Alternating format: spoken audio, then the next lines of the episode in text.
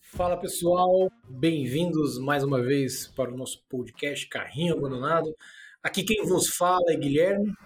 Agora estamos começando a revezar um pouco aqui quem, quem vai introduzir o assunto, quem vai ser o mediador. Então, provavelmente eu não tenho muito a contribuir hoje, eles jogaram para mim. Mas vamos lá.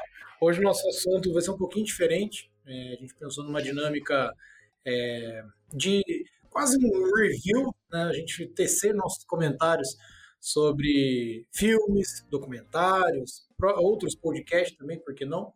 Mas hoje a gente selecionou um documentário que está na Netflix e que teve uma repercussão uh, bem forte, eu acho que em 2020 mesmo, que é o documentário Dilema das Redes.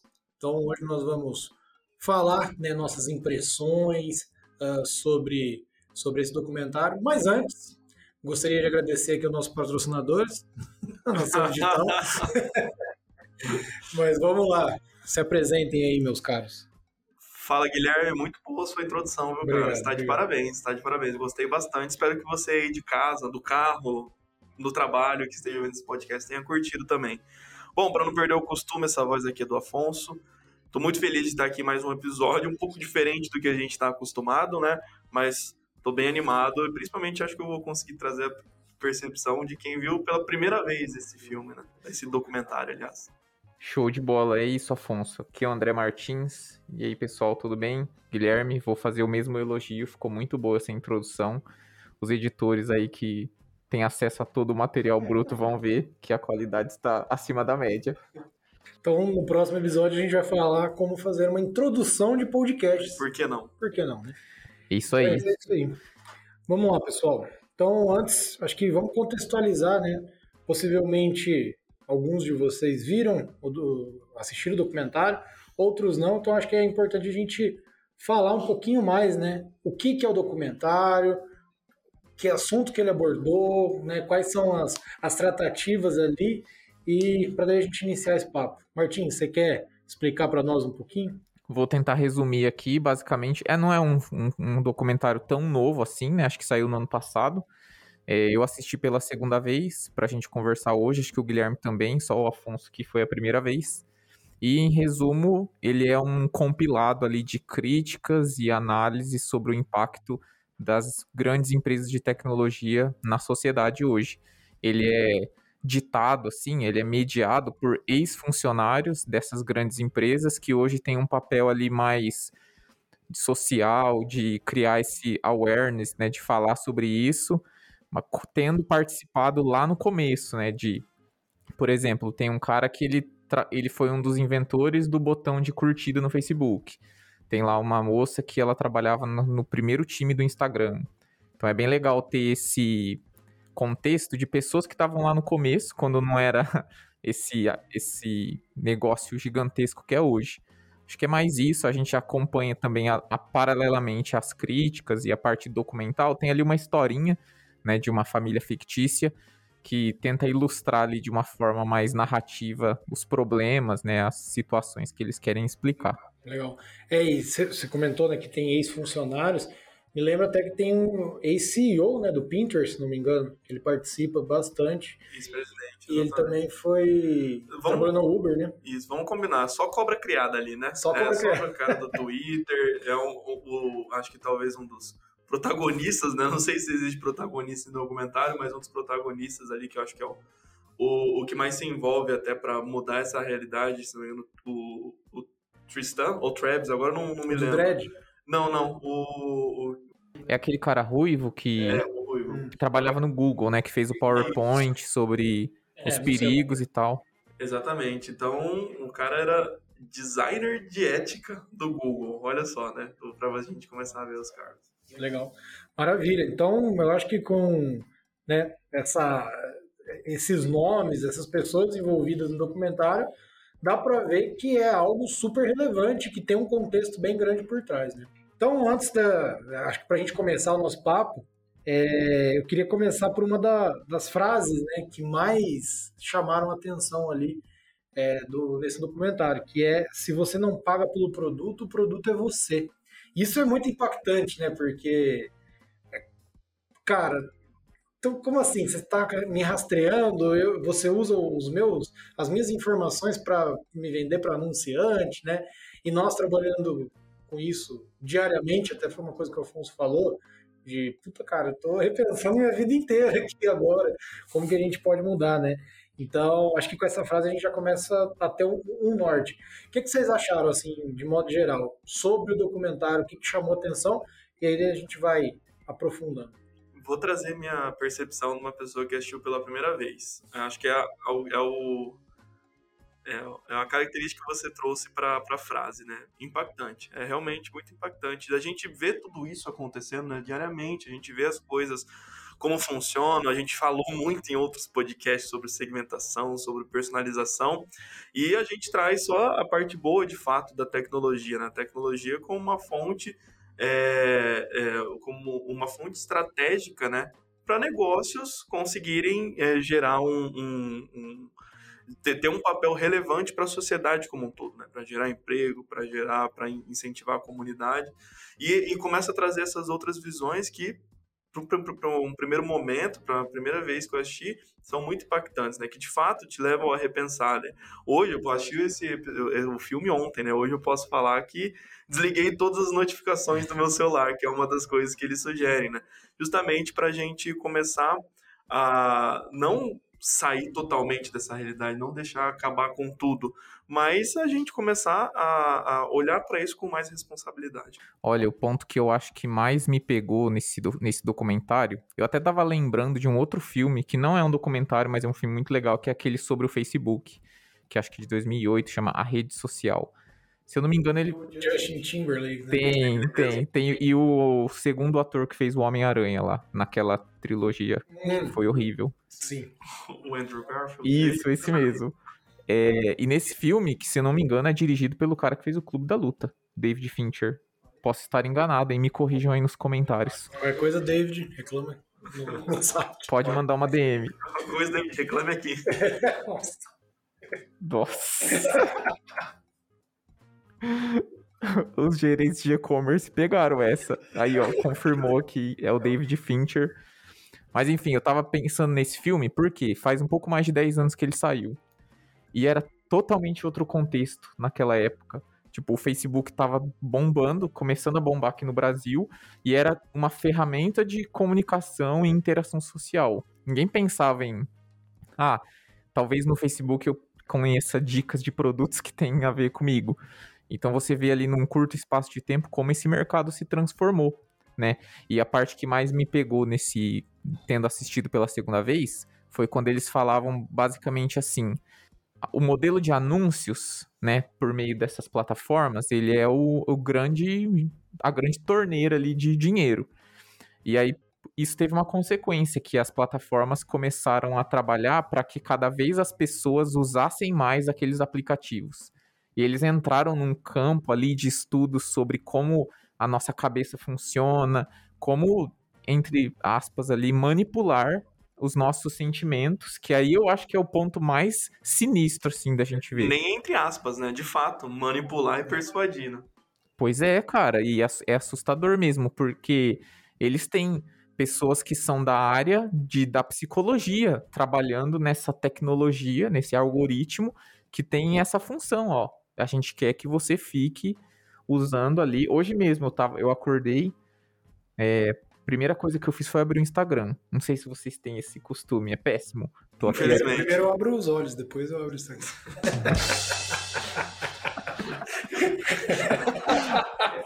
Mas então, e aí, cara, é incrível, né? Como é um aplicativo tão. Parece um alfaiate, assim, ó, fazendo uma camiseta para você. Você fica lá, você pisca cinco minutos. Não, perfeito. Eu acho que o, o mote da, da, da, discussão, assim, o que eles trazem na narrativa, primeiro ponto é que é, esse rapaz, que eu não lembro o nome, não sei se é Travis ou Tristan, mas depois a gente vê, ele Meu fala justamente... É Mike, tá o T-Boy, vamos falar do T-Boy. É, ele, ele fala, porque ele, como ele era designer de ética dentro do Google, as discussões com os, os, os, os designers, o time de tecnologia, o time de UX, era assim, como é que a gente faz esse cara ficar cada vez mais tempo é. com, dentro do meu aplicativo, dentro da minha solução, dentro da minha ferramenta, e nunca o contrário. como é que a gente faz esse cara usar menos, aproveitar mais outras coisas? É, eu acho que o, o, que mais me impactou, né?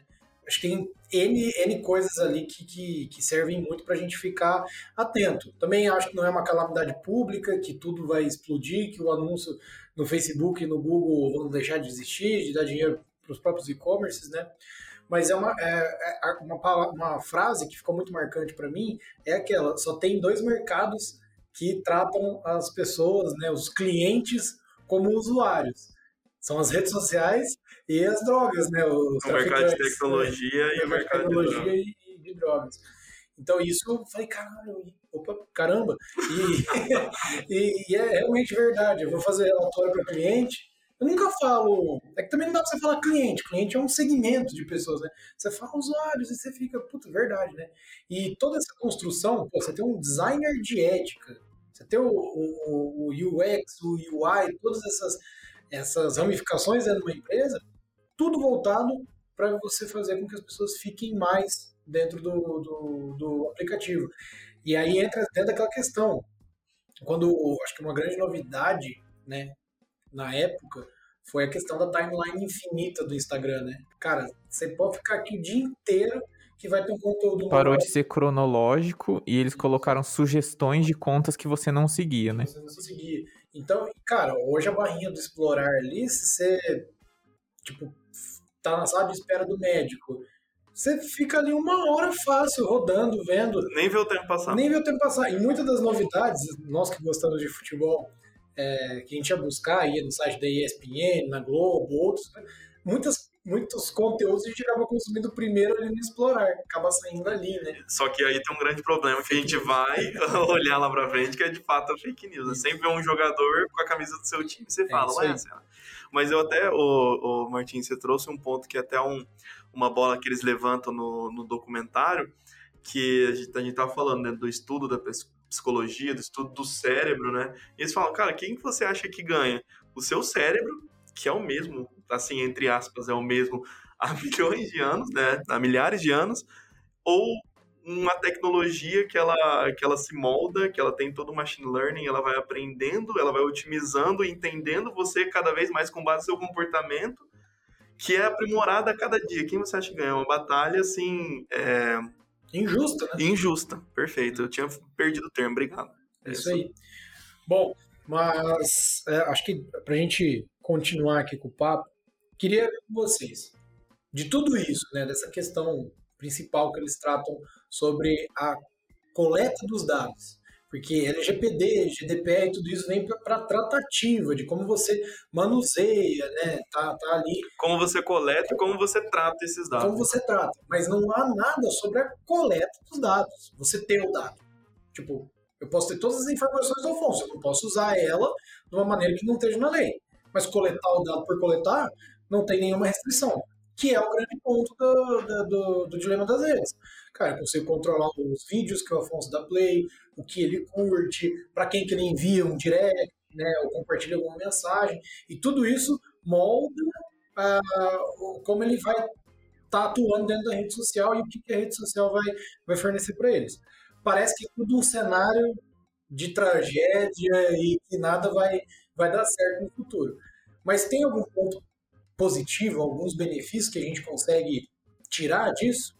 É, cara, esse, que, esse ponto que você falou da coleta de dados, eu vejo duas vertentes, assim, que no, num, num cenário mais de, olhando de fora. Primeiro, todas essas empresas que estão sofrendo agora, né, que estão tendo que se adaptar a essas novas regulações, já tiveram um tempão que não existia nada disso. Então, os, os algoritmos já aproveitaram ali uma biblioteca de dados enorme para estarem do jeito que eles estão hoje. Você não consegue apagar da memória uma coisa dessas, né? Não é igual um, um sei lá, ó, talvez você leva o algoritmo para tomar uma cerveja, ele esquece do que ele aprendeu. Não existe isso na, na computação. Fica para sempre. E outro ponto é que a gente está discutindo com LGPD, né, com GDPR, aquele tipo de dado que é muito pessoal, sensível. então sensível, então seu nome, seus documentos, seu e-mail, tipo que, que esteja mirando numa pessoa, né? Só que tem toda uma outra, um outro estudo que é isso que, que você falou, Guilherme. Tipo, Ah, eu sei que no Brasil, no Brasil, né, olhando, não tô apontando a lupa para ninguém. Eu sei que no Brasil, vídeos de futebol de 3 minutos são os que dão mais certo, na média. E os algoritmos são tão poderosos, a infraestrutura é tão poderosa que eu não preciso ter todas as informações para acertar de primeira. Eu faço teste. Ah, beleza. E se a gente colocar. Igual que a gente viu lá com o botão de likes no Instagram que saiu depois voltou. Ah, vamos testar aí com 100 mil pessoas nos próximos dois dias e a gente vê se vale a pena manter. Testa, com instalar de dedo. A amostragem deles é muito ampla, né? Então... Muitos usuários, né, cara? Não tem problema. Muitas vezes as pessoas nem sabem que elas estão sendo parte de um teste. Isso, é, isso era muito visível quando a gente usava o Facebook lá atrás e que... Vocês lembram quando teve a primeira mudança de interface do Facebook? Foi muito assim, ah, mudou para você? Para mim, não né? Tipo, foi, eles foram fazendo isso e, e, ajustando, e é uma velocidade que a gente, igual o Afonso falou, a gente não consegue acompanhar. Eu, eu falei, falei, não falei nada de bom, né? Vou deixar pro Afonso falar. eu, Visão pessimista, né? É, eu acho que os benefícios, né, até uma coisa que eles, que eles trazem dentro do documentário, cara, o que as, o trabalho que as redes sociais tiveram de reunir pessoas distantes, né? Isso acho que talvez seja um dos maiores ganhos, né? de você realmente conseguir se conectar com pessoas que estão do outro lado do mundo, você manter uma conversa, você hoje, né, fazer uma chamada por vídeo, um FaceTime, você conseguir se conectar com, com, com, com pessoas que talvez você não falava há muito tempo, que você, sei lá, falava muito raramente, né? Então isso, isso é muito louco. E eu, eu, passei por isso, até trazendo um, um, um, caso real, né? Meu tio ele foi para a Itália em 2002, ele só voltou em 2012. Então, ali no finalzinho dessa estadia dele, foi quando começaram a surgir e teve todo esse advento tecnológico que cresceu muito rápido, né? Que ele conseguia se, se, se conectar sempre com, com a família, né? Minha prima que mora é, na Inglaterra também começou pelo Skype, né? Por ligação dentro do Skype. É, e hoje, não preciso nem falar a facilidade que é conversar com ela, né? Mas essa parte é uma parte que eu acho assim fantástica. Esse é um dos, dos maiores benefícios. Mas em relação assim à coleta dos dados, tipo, tenho todas as informações necessárias de vocês, né? O que isso vai trazer de benefício para vocês? Ah, cara, muita comodidade, assim. Quando você quer acessar um não só um tópico, sei lá, quero pesquisar sobre o, os filmes do David Fincher. Eu sei que eu, que eu só preciso dar o start a primeiro termo ali. Depois eu vou navegando meio que quase no automático, vem tudo para mim. Então, se eu quero expandir algum tópico ou conhecer mais sobre um assunto, acho que esse é o que eu falaria. Conhecer mais sobre alguma coisa é muito mais facilitado. Você consegue se aprofundar de uma maneira mais rápida, né? Acho que é uma otimização de tempo, basicamente. Cara, olha, que é um exemplo que eu acho que é o que eu mais uso, Spotify. Eu gosto de um, de um artista, vou lá, sei lá, Afonso Schneider. Grande, grande cavaquinista. cavaquinista. Aí eu ouço duas músicas dele, vou lá na minha playlist Descobertas da Semana, acabou, cara. Eu vou conhecer um monte de artista novo. E se você, por exemplo, eu, acontece muito comigo, eu sou um cara muito eclético, então eu tenho é, sazonalidades de música. Então tem época que eu tô torando no, no pagode, no samba, depois eu viro sertanejo, raiz, depois eu volto pro rock. E aí eu já tenho ali as playlists já preparadas que o Spotify fez, é, que o Spotify faz, fez. Nossa, difícil falar isso aí é, que, que ele fez. É, baseado, né? Então, puta, tô escutando muito Aerosmith. Aí tem Aerosmith, tem é, dentro ali, sei lá, colocou Ford, Ford, não sei como que fala naquela banda. Tá tudo facilitado, não preciso mais ficar pescando músicas, né? Isso é um ponto bem positivo. E também em relação à compra, né? Quando a gente fala muito para e-commerce, é o caso da chuteira que eu já falei há algum tempo. Eu comecei pesquisando, entrei no site da Nike, da Adidas tal, Netshoes, enfim, e até que chegou a chuteira do jeito que eu estava esperando, de couro com costura no bico. Perfeito. Essa parte de comodidade, né? Hoje, a forma como a gente pede comida, né? Então, Nossa, cara, cara, você tem que ligar, o cara chegar, você tem que passar cartão, ou você tem que dar o dinheiro e falar, ah, troco pra quanto? E aí traz um Nossa, saco. Nossa, eu lembro disso.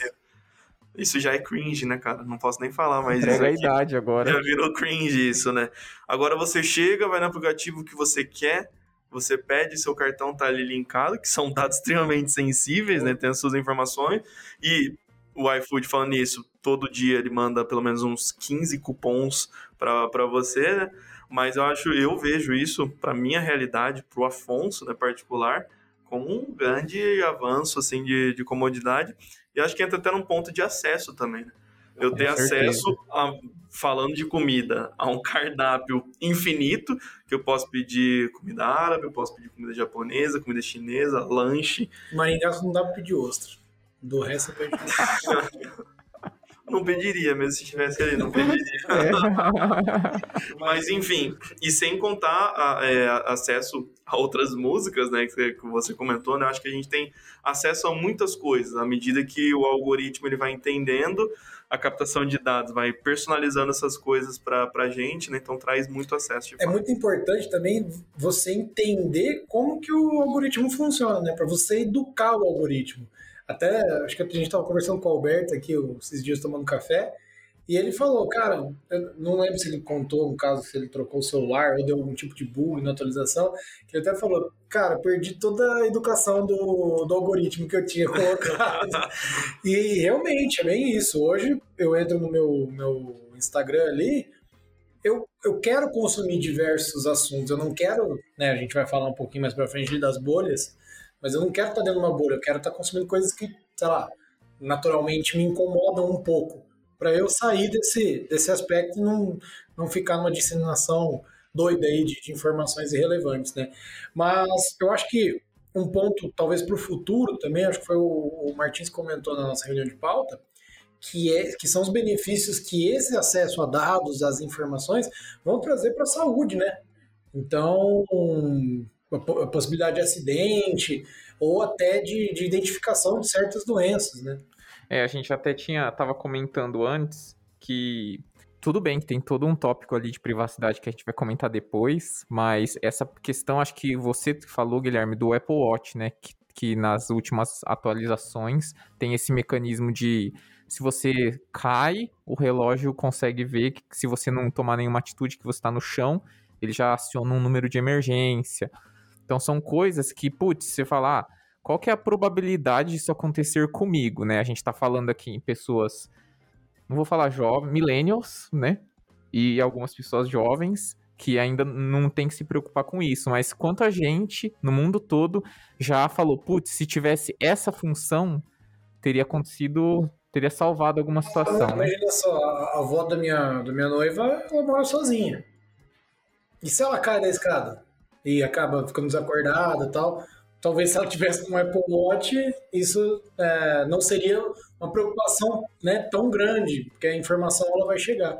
Mas eu lembro que você comentou também sobre determinados comportamentos, né? Então, é, a, a, as empresas conseguem entender o seu padrão de comportamento de remédio, por exemplo, né? Você até citou um exemplo, tá, tá comendo bastante, tá comendo, tá comprando bastante eno, remédio pro, pro, pro estômago.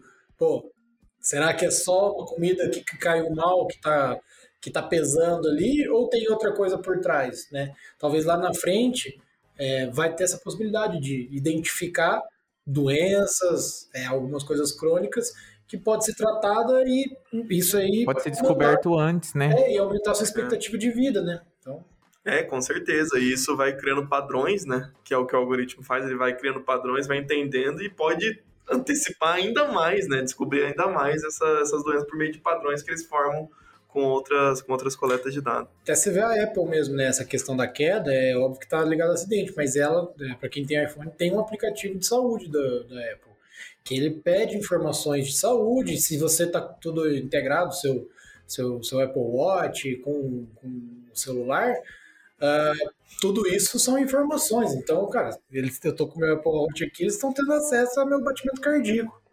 Entende? Então, é, são coisas. Pô, é, é, é a nível muito pessoal, mas talvez lá na frente pode trazer benefícios muito grandes para a humanidade. Né? Sem dúvida. Sim, cara. Vamos, vou fazer a transição então da parte da coleta de dados que a gente trouxe aqui alguns pontos positivos para falar daqueles assuntos que a gente mencionou antes de bolhas e tal. Mas já vou começar com uma provocação que eu pensei agora. Tá, a gente tem esses, essas possibilidades, né? Que, por exemplo, nosso cérebro não tem condições de fazer isso. Se eu perguntar para vocês, o que, que vocês almoçaram três semanas atrás, na quarta-feira? Dificilmente a gente vai lembrar, a menos que tenha sido, sei lá, um almoço fora do local que você é, né? uma coisa muito especial. E se, não sei, o seu celular, o seu aplicativo de dieta, identifica que você comeu alguma coisa que tinha alguma um substância que você é alérgico e você tem um limite ali, se além daquilo você passa mal, e você não percebe, porque você esquece, né? Putz, será que eu tô bebendo demais cerveja? Eu não consigo falar para vocês quanto. Eu não consigo lembrar. É, e algumas, né, a gente, óbvio que a gente está extrapolando ali para um monitoramento que acho que nem existe ainda, mas tem esse ponto. E aí a provocação que eu, que eu pensei agora foi, tá, será que alguns problemas que eles estão ajudando a gente a, res, a resolver, ou vão ajudar cada vez mais, não também foram criados em parte pela própria tecnologia? Eu penso isso na parte de saúde, sabe? Hoje a gente trabalha grudado no computador. Então, a no, nosso cuidado com coluna, com é, visão, né, com ergonomia é muito maior do que às vezes trabalhando antigamente num escritório tradicional com papel. Então eu fico pensando nesses dois lados, sabe? Dragon Ball. Não sei quem assistiu Dragon Ball GT, se eu não me engano, aquela série. Ah, nossa, agora, agora eu também entreguei a minha idade. Mas Dragon Ball basicamente é assim, o Goku é o ser mais poderoso do universo. Toda vez tem um, uma coisa para ele combater no final do desenho, ele entende que a presença dele é a que atrai essas coisas. E aí ele chega à conclusão que ele precisa se aposentar. É mais ou menos essa analogia. Agora, não sei, o que, que vocês acham? Legal essa provocação, né? Acho que são etapas, né? Então, você falou, a partir do momento que a gente. Que o, o método de trabalho, a gente começou a ser muito ligado no computador, ver essa questão de postura, ver questões mais físicas, né? Postura, visão. Até mesmo é, a gente participou de uma concorrência né, do Grande Prêmio de, de Saúde Estética, né, onde eles tinham é, filtro solar para luz azul do escritório, né? Que esse é um, um, problema. Quem imaginou que a gente precisaria de filtro solar para luz do escritório? E eu acho que o, o grande, talvez, é, a grande o grande problema que a gente esteja lidando agora, passando por essas questões físicas, são questões psicológicas, né? A gente, tipo, a gente percebe uma geração muito mais ansiosa, né? Justamente por conta de tudo, todo, tudo que o, o, essa coleta de dados traz, faz, que vai mostrando o que seria um mundo ideal e a gente vai começando a comparar jornadas, né? Pô, eu tenho 25, eu tenho 30 anos, o cara tem 25 que está na minha frente, como assim? E as coisas não deveriam ser assim, né? Então a gente vai montando, vai, vai começando a criar né, e perceber pessoas muito mais, mais ansiosas do que o e, que deveria. E uma geração que não chegou, não sei o nome da geração, é, mas as que são crianças hoje, o comportamento dos pais, que provavelmente tem nossa idade, ao invés de largar a chupeta da criança para parar de chorar, ela dá o celular. já, todo mundo já deve ter visto alguma coisa do tipo em restaurante, né? Então é uma mudança de comportamento e que, que é realmente isso vamos entrar num outro contexto que é puta, saber lidar com frustração, um monte de outras coisas que né, vai acabar moldando o comportamento das pessoas no, no futuro. Então, eu tenho certeza que quando as redes sociais surgiram, o intuito delas não era chegar nesse patamar, né? De você ter uma ergonomia zoada, é, ter problemas nos olhos, de câncer de pele por conta da luz do escritório e tudo mais. Eles nem pensaram nisso, né? Só que agora o problema está aí. Precisamos achar soluções. Mas eu concordo com você. Acho que é uma, é uma afirmativa, né? apesar de ter sido uma, uma provocação, foi uma afirmativa válida. Acho que sim, são as. É, e não é que, que esteja errado, tá? Tipo, não tem como a gente saber. A nossa história é uma coisa só. É a mesma coisa você falar, putz, comer carne é, tá destruindo o planeta. Eu concordo, 100%. É, hoje a gente tem esse entendimento muito mais claro. Mas, sei lá, será que não foi o consumo de carne que levou o ser humano a, sei lá, desenvolver algumas tecnologias no passado? Né? Ou, não sei, agora eu tô falando coisas que pode ser mentira, então vou parar, vou deixar... Reflexões. Vou deixar só essa, esse começo. Então, são coisas que no, a gente não tem noção do impacto. A gente só vai saber depois de muito tempo. É, e daí, já que você já fez essa transição, Martins, da, da parte do, dos benefícios dessa coleta para os malefícios né, dessa, dessa total personalização, do algoritmo entender muito a fundo a gente, é, acho que o Guilherme comentou, né, nos benefícios, o fato de você, pô, o algoritmo se personalizar e, e, você começar a ver as coisas que você de fato quer ver. Coisa que te interessa, é futebol, é jogo, é política, enfim, enfim, seja o que for. Mas esse efeito de bolha, ele pode ser muito bom a partir do momento que você quer fazer parte de uma comunidade, você quer fazer ali uma coisa que te faz bem, que faz você se sentir bem, mas ao mesmo tempo ele pode vir como um, um, uma coisa ruim, né? Que é quando você começa a entrar em algumas questões que inclusive são abordadas dentro do, do, é, do documentário daquele jogador de, de basquete, que eu me esqueci o nome. Kyrie Irving. Exatamente, ele mesmo, que ele faz o que ele fala, que ele defendeu, né, assim, a, a ideia da Terra ser plana, porque ele começou a ver um vídeo no YouTube e a partir de então o YouTube começou a recomendar e ele viu tantas coisas que ele achou que era verdade, que as coisas faziam muito sentido, né?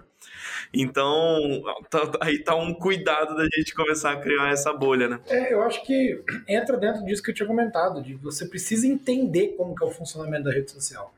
E eu, ainda não há um mecanismo tão certo para a gente ter uma validação da informação e tudo mais, mas é, é importante você correr atrás, pesquisar, se inteirar pelo assunto, né?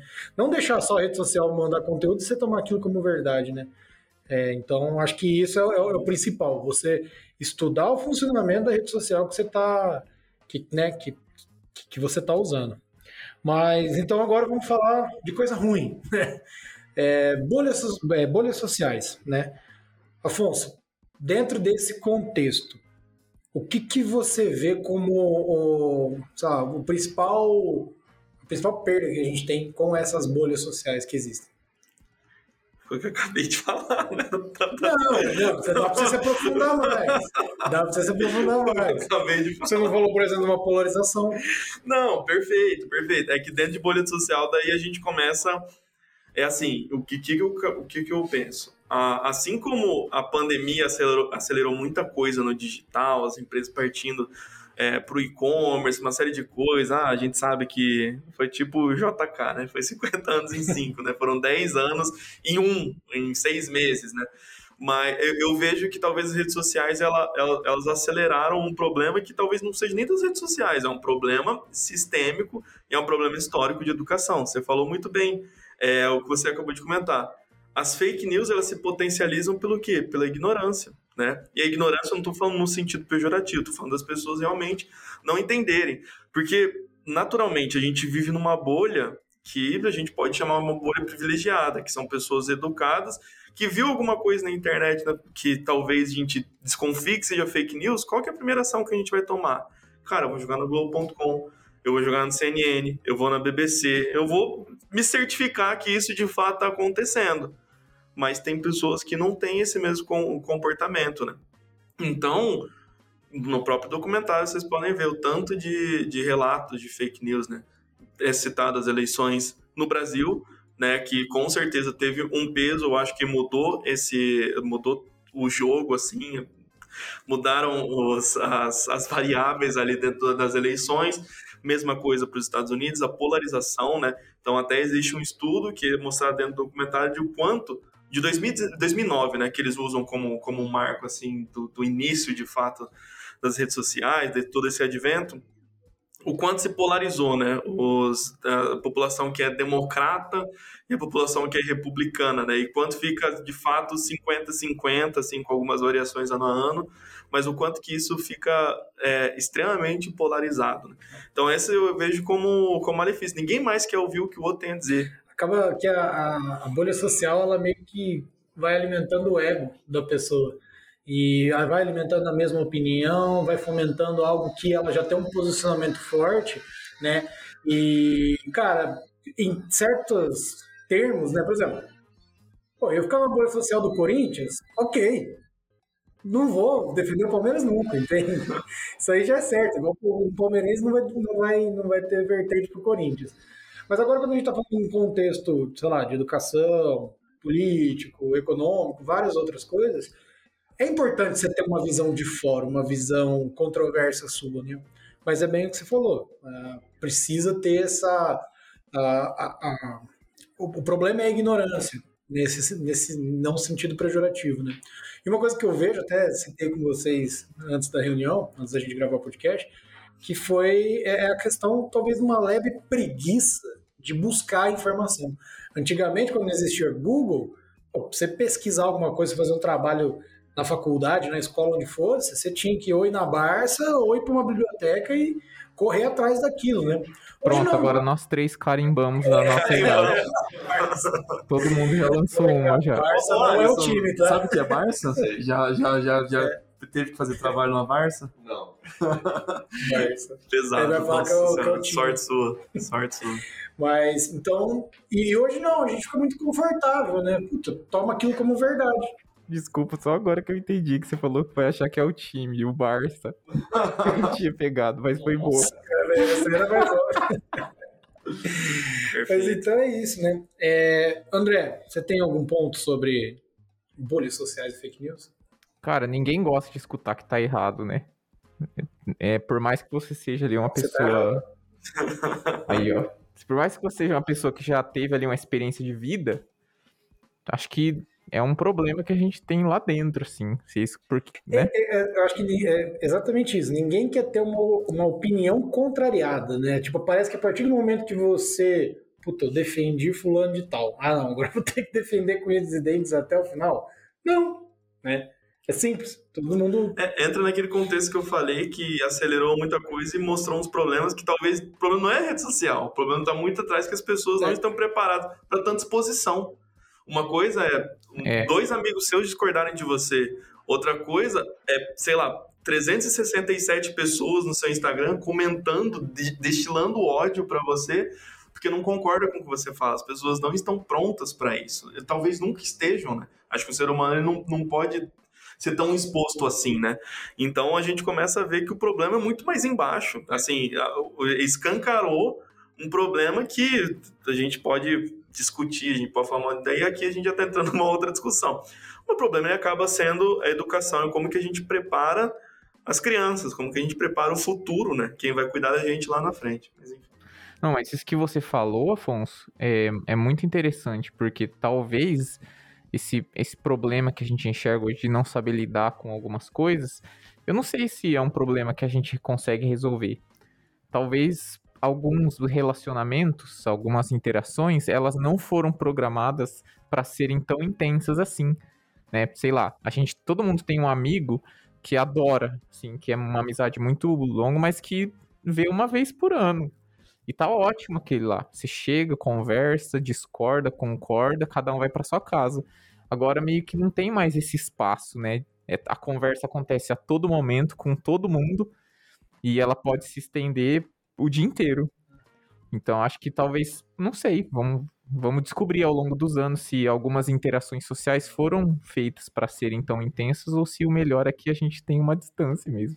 Pois é, perfeito. pois é, perfeito. Que daí entra aqui no próximo tópico que a gente fala de como isso impacta as relações, né? Que na verdade já entrou, né? Já, já, já, já, já, a gente já misturou tudo, né? Mas tudo que acontece no online é que nem, olha só as, as analogias, né? É que nem a gente pega número de mercado que as pessoas elas pesquisam online para comprar offline ou vão na loja, voltam, compram online. Mesma coisa, tudo que a gente faz online impacta no offline. Então toda essa tudo, tudo que a gente acaba fazendo, como o Martins falou, né? A gente prolonga essas essas essas interações digitais elas vão ser impactadas. Então, eu tenho certeza que o jantar de família não é mais o mesmo, desde que a gente começou com Nossa, tudo que o Natal, vixe. O Natal não é mais o mesmo, então assim, acho que já assim, só esses dois exemplos já fica extremamente claro o quanto as redes sociais, né, esses algoritmos, essas bolhas, as redes sociais e tudo que, e todo o combo que traz nela, o quanto que impactou em todas as relações sociais. É parece que afasta, né? De uma forma que a rede social era, igual você falou, no caso do teu tio que foi lá para a Itália e tal, aproximava, né? É, distâncias geográficas, né? Com milhares de quilômetros, num convívio pessoal acaba afastando por N outros motivos.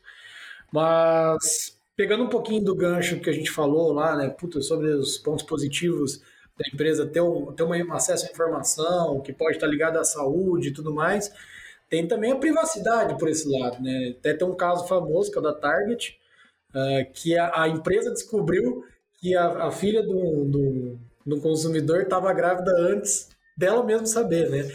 Esse é um case bem famoso que saiu por quê? É, pelas compras, né? Pelo comportamento que, que vinha tendo, tudo mais. Eles conseguiram, eles mandaram lá, começaram a mandar folhetos.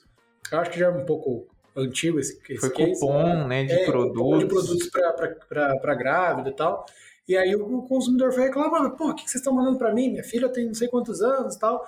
E aí um dia depois acabou descobrindo que a menina estava de fato grávida, né? Então a Target conseguiu descobrir antes da própria mãe.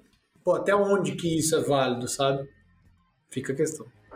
É, exatamente. Hoje você não tem mais privacidade, né? Você sabe que tudo que, você, que a gente está conversando agora, assim, as pessoas, tá todo mundo ouvindo, todo mundo entre aspas, estão nos ouvindo, vê o que a gente pesquisa, vê tudo, sabe? E daí, às vezes, isso gera uma inibição de comportamento. Cara, não vou pesquisar isso, porque é. eu sei que vai aparecer alguma coisa para mim.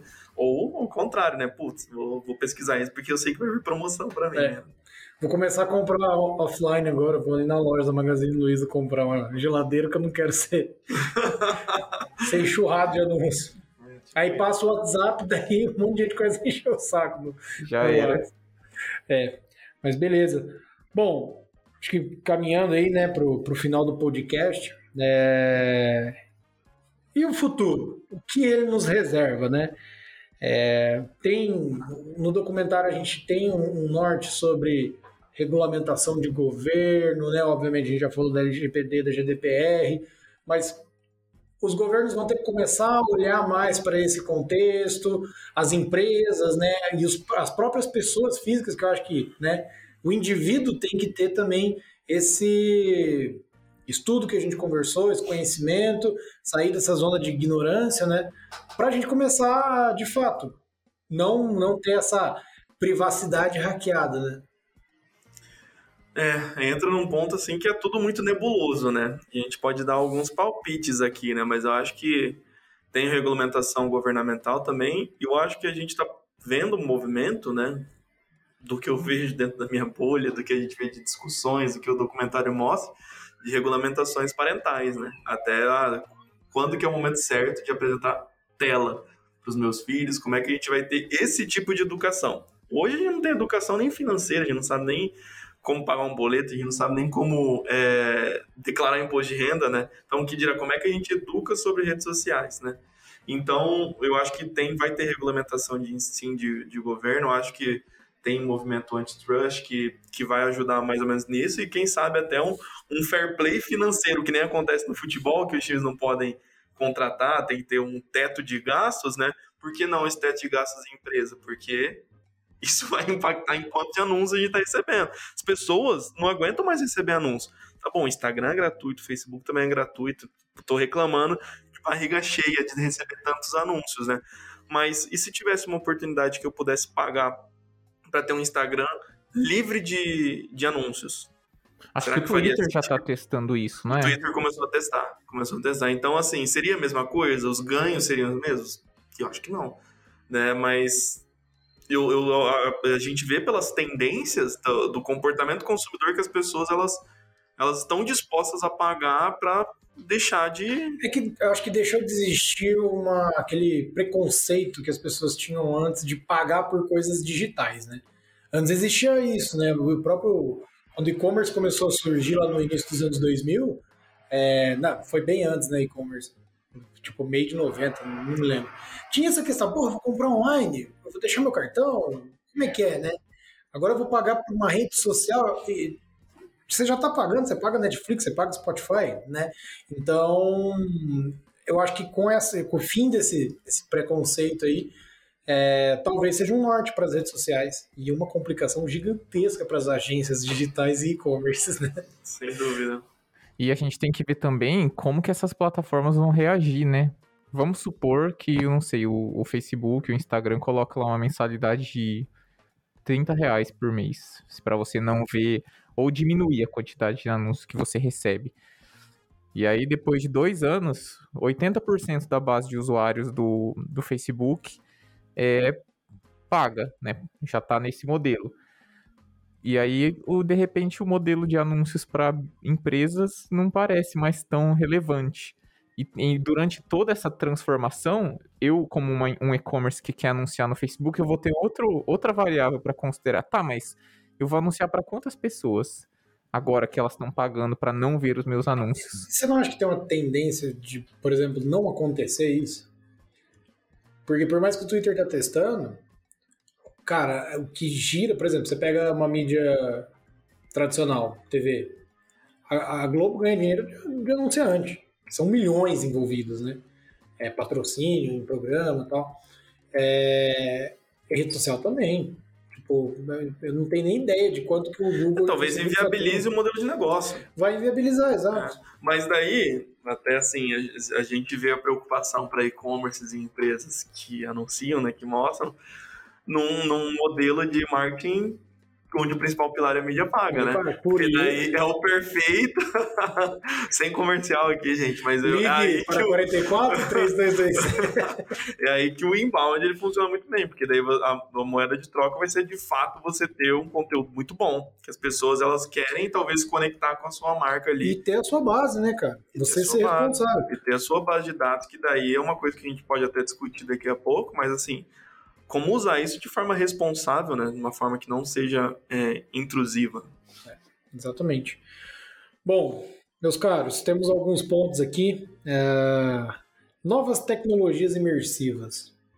Vocês acham que né, tudo isso pro, pro, que a gente comentou para o futuro tal, a realidade virtual, a realidade aumentada, também tá, vai estar atrelada a essa captação de dados, a essa interferência? Eu eu toda vez que eu penso nisso, eu penso naquele filme é, A Origem. Vocês já viram? Sim, senhor. É do. Isso, do sonho lá. Que eles entram dentro do sonho. Tem uma parte que eles vão num lugar que é tipo uma lan house do futuro. E que as pessoas ficam conectadas ali no sonho delas. Vocês lembram dessa parte? Elas ficam umas máquinas, que eram umas máquinas, né? Que, faz, que botavam você dentro do sonho. Qual que era o estágio do sonho que ele tava? No segundo? Qual que era o degrau que ele tava? Ah, eu não lembro, cara. É muito. Do quarto, eu já me perdi. É, é bem, é bem confuso. E, mas essa cena eu lembro porque assim, as pessoas estavam lá e no nesse filme você podia meio que fazer o que você quisesse no sonho, era um sonho lúcido, né? Você não estava sujeito a coisas aleatórias, você controlava ali o ambiente e tal. E aí as pessoas estavam zumbis, cara. Elas estavam. Porque, tipo assim, é, era mais legal ficar lá, chapado no sonho, do que o mundo real. Então, toda vez que, eu, que alguém levanta esse tópico, eu sei que é um negócio muito exagerado, mas eu penso nisso. Porque o videogame hoje é uma coisa que eu tenho muito, assim, na minha vida. Quanto Ele... você tem? Não, muito forte, entendeu? Não é quantidade. A figura do videogame, a instituição é. videogame. Não, não tenho, infelizmente não tenho todos os que, eu, os que eu queria, né? Mas assim, é uma imersão que eu já sinto uma conexão muito forte. E você esquece do tempo, às vezes, né? Você não vê o tempo passando, você esquece de, de comer, de ir no banheiro, quando você tá muito ali ligado. E aí eu enxergo essas tecnologias como um passo além, assim, que vai ficar meio estranho, sabe? O, é, ele engana o seu cérebro tão bem que eu não sei o que pode acontecer. Será que é aí que vai acabar aquela, aquele principal gargalo do e-commerce de ah, eu não compro no, no e-commerce porque eu não consigo sentir o produto, não consigo vestir, né? Talvez. É ali que você vai experimentar se aquela camisa deu certo ou não. Exato, cara. É, louco, né? Doido. Beleza. E, e é uma coisa que a gente até viu hoje, né? Para você que não assina o The News, vou mandar para o Alisson colocar na descrição para eu conseguir 100 inscritos ganhar minha caneca do The News. É, hoje o, o crescimento, né? Na própria China, as redes sociais e, a, e as compras via redes sociais é, são muito fortes, né? Então lá eles integram tudo. Como é o nome daquela. A gente até falou do Super Apps, como é o nome daquela empresa que tem um monte de aplicativo, que é de pagamento, e WeChat. WeChat, né? Então eles têm todas essas soluções integradas num lugar só, né? Então, se você não ouviu o nosso podcast sobre Super Apps, volta e, e escute, que vale muito a pena.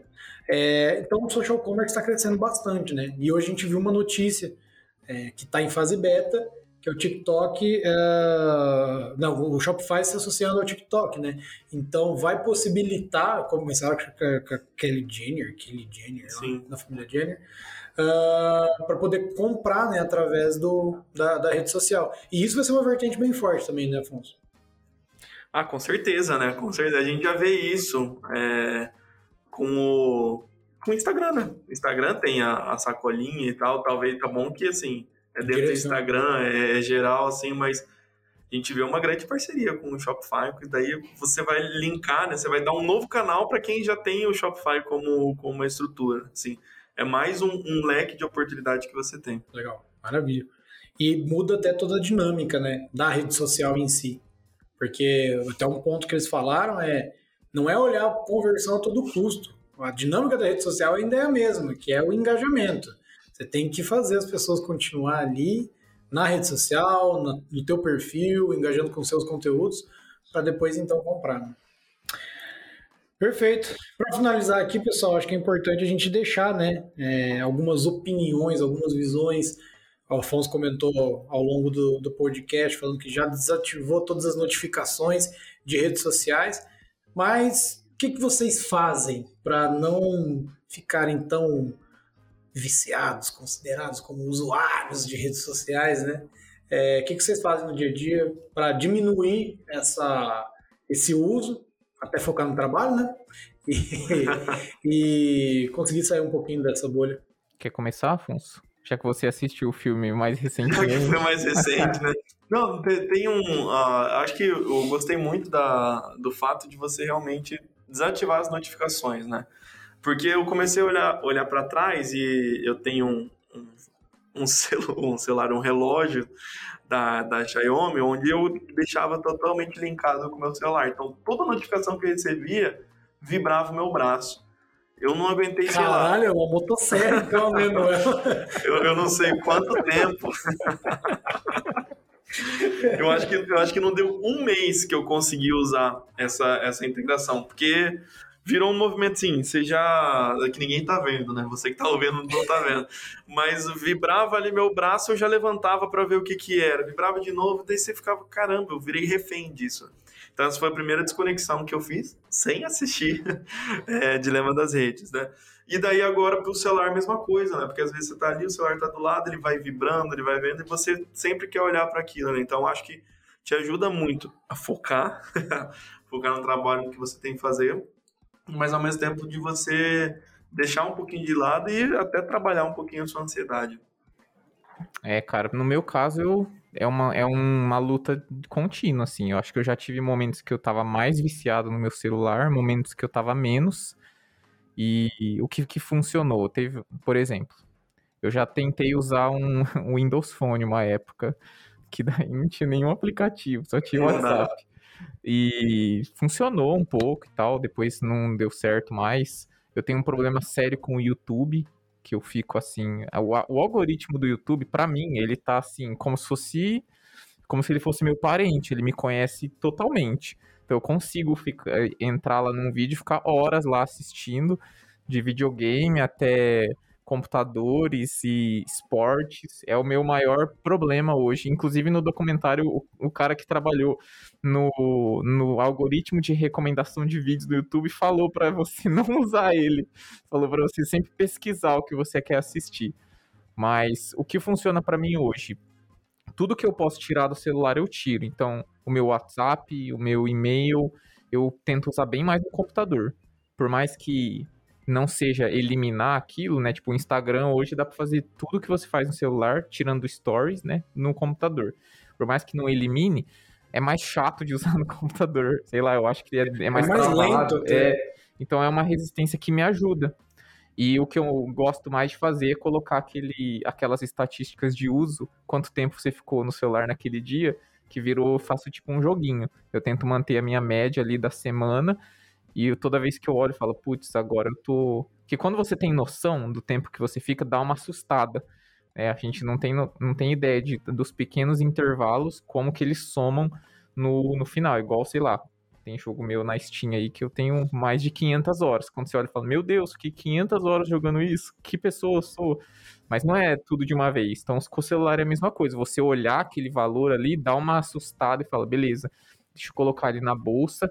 Não vai acontecer nada super emergencial que, sei lá, se alguém da minha família passar mal, eu vou ficar sabendo de algum jeito. Não preciso estar no WhatsApp. Né? Se for uma informação super urgente. Então, tô tentando trabalhar com isso, mas não vou falar para vocês que eu resolvi ainda não. É, eu acho que você tinha falado também do não perturbe, né? Ah, é, no, no iPhone, no Android também tem o modo de não perturbe, que é só um botãozinho e você desliga as notificações. Aí dá para fazer isso enquanto você estiver no trabalho. Eu recentemente eu, eu passei por um, eu tô passando por uma questão que é excesso de ligação, né? Então, todo mundo tá querendo vender plano de internet. Meu pai aposentou, estão ligando para mim, nem pro meu pai estão ligando. É, teve dia que eu, cara, eu tive mais de 30 ligações, né? Aí, uma coisa que eu fiz é, eu não recebo é, ligação de quem eu não tenho salvo na agenda. É um risco gigantesco, né? Pô, pode ter, sei lá, algum cliente querendo falar, mas é igual o Martins falou, se for muito urgente, de alguma forma aparecer, liga na nação e tal. Então, isso foi um passo que eu, que eu usei. O Não Perturbe é um também. Desativei todas as notificações de redes sociais e, e um que eu deixo para quem usa muito desktop é a quantidade de aba, principalmente do Chrome ali. É muito fácil você deixar 30 abas abertas e achar que você tá, tá indo bem. Eu trabalho no limite ali de, de 5, agora eu tô com 7 abertos aqui, já preciso tirar. É, então, também é uma forma de, de evitar, né? Agora a gente tá falando um pouco mais de produtividade, nem tanto de rede social, né? Mas é isso aí. Bom, pessoal, foi um bom papo. Acho que a gente gastou aí uma hora e meia, mais ou menos, de podcast. Mas é isso aí. Não, não foi isso aí. Não foi. foi exagero. Foi Na hora da edição, o, o Alisson vai colocar assim: acho que a gente gastou, aí vai dar um corte, vai pôr a voz do Google Tradutor do tempo exato do podcast. 49 minutos e segundos. Daí vai botar o Guilherme de podcast. Fica a dica, viu? Fica a dica. Mas é isso aí. Foi, foi um podcast, eu acho que bem, um episódio bem legal. Muito obrigado pela participação de vocês. É, e agora a gente vai analisar o comportamento de vocês, vai ver como é que foi o engajamento de vocês com o episódio e se der bom a gente vai gravar mais episódios desse tipo. E quem sabe não vai alguém puxar o pé de vocês. Mas é isso. Muito obrigado, Martins. Valeu, valeu Guilherme, valeu Afonso. É, acho que o episódio de hoje talvez tenha sido menos voltado diretamente para o nosso trabalho, né, aqui na Nação Digital, mas de um tema que está totalmente conectado, né? Que é a, a, as redes sociais e a tecnologia nesse ponto da história que a gente está vivendo. Diria você, ó ex-conteudista, que seria um, um, um, podcast topo, topo, topo, topo de funil? 100% correto, cara. Seria Pederneiras. seria a pederneira do, do funil. É isso. É, para quem não entendeu essa referência, volta alguns episódios aí. O Guilherme vai explicar. Fom, dá um abraço pro povo. um abraço virtual para vocês. Não vejo a hora, ó, todo mundo aqui já tomou a primeira vacina. Ah, você já tomou a primeira vacina? Oh, maravilha. Hoje? Ou não? cidade. Ah, maravilha. A cidade dele tá mais avançada. Show de bola. Então, todo mundo com a primeira vacina, ansiosos para a segunda, para que esse abraço não fique só no virtual. Então, cita-se você que está em casa, no carro, no trabalho, abraçado. Obrigado por mais esse tempo conosco e até a próxima. Valeu, pessoal. Um abraço virtual.